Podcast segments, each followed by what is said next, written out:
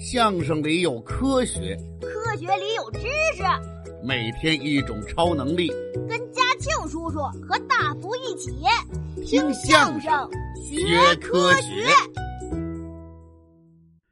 相声大会呢，这就开始了。咱们今天的这个故事啊，发生在什么时候呢？一般来说呀，传统相声都是讲以前的事情，什么清朝乾隆年间呢，大宋朝四帝仁宗年间呢，大唐贞观年间呢，等等等等。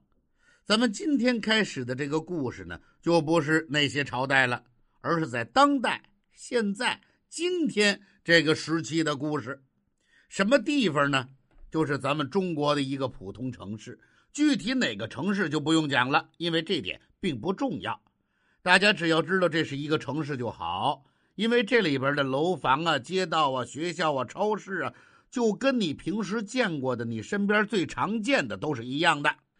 你甚至啊，就可以想象成是你们家所在的这个城市。嘿，咱们的这个故事啊，就发生在一个普通的城市，一个普通的日子。这一天早晨，在一个普通的小区，一条偏僻的小路上，一只流浪猫正站在那里一动不动。这只猫浑身上下的毛色是一块黑一块白，很不规则，不胖不瘦，身形矫健，唯独脑袋上有一撮黄色的毛，弯弯的呲着，就好像是脑门正中长出来一只像月牙一样的犄角。这个小区的孩子都认识它，因为他经常和孩子们打成一片。他的名字叫一撮毛。此时的一撮毛一动不动地站在那儿。如果你此时在他旁边，离他足够近的话，你会看得出他的身体在不由自主的微微颤抖。他的眼睛眯成了一条线，正看着眼前令他无法理解的一幕：一条大鲤鱼，确切的说是一条鲤鱼骨头，一个大大的脑袋，后边就是完完整整的一根鲤鱼刺，后边呢还有一条尾巴。很明显，这是被人吃剩的鱼骨头啊！这条大鲤鱼骨头啊，正悬在半空中，大约离地面有半米的高度。一撮毛稍稍仰头就可以看到它。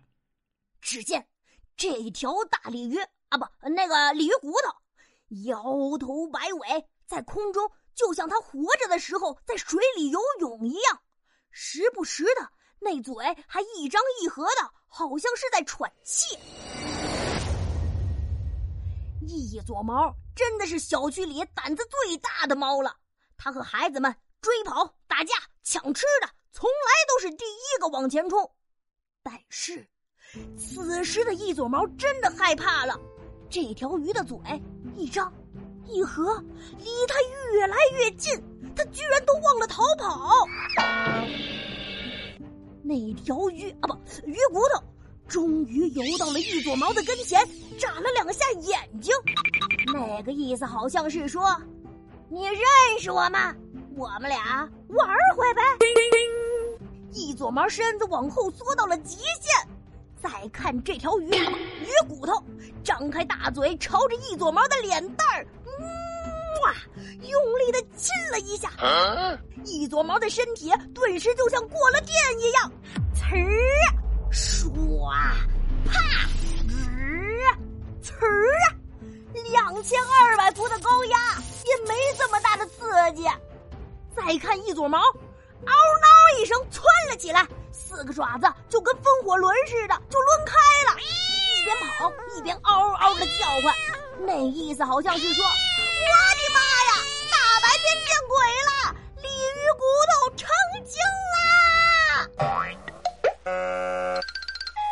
就这样，一撮毛没有两秒钟就跑没影了。其实啊，一撮毛离开三秒钟之后啊，就在他刚才所在的地方，有一个少年正拿着那条大鲤鱼骨头，比比划划的做出鱼在游泳的动作。而这个少年，一撮毛非常熟悉，他叫大福。哎呀，我的好家伙，嘿嘿嘿嘿，总算到了我出场的时候了。大家好，我是大福，是这个普通的城市里一所普通小学的低年级小学生。我的爸爸妈妈都曾是这个城市里非常有名的运动员，真了不起。现在他们退役了，但是还在做跟体育有关的工作。而我也继承了他们的基因，喜欢运动，跑步和足球是我的最爱。当然，其他的运动项目我也都很喜欢。这还真不错。嘿嘿，就在这几天，嘿呦，我的好家伙，在我的身体里发生了一件非常奇怪的事情。什么事儿啊？那就是我发现我拥有了不同寻常的本领，也就是人们常说的超能力。超能力，嗯，就和大家在电影里看到的一样。没错，这可真新鲜了。但是我和他们也有不一样的地方。哪儿不一样呢？我自己也不知道我拥有的是什么超能力。这叫什么话呀？知道自己有超能力，又不知道自己有什么超能力，这就好像人家问我：“哎，呃，你吃饭了吗？”我说：“呃，吃饭了。那你吃的什么饭呢？呃，我也不知道我吃的什么饭，这不成傻小子了吗？”嘿，我要是说明真相，您就不奇怪了。真相是什么呀？真相就是我的超能力好像并不稳定。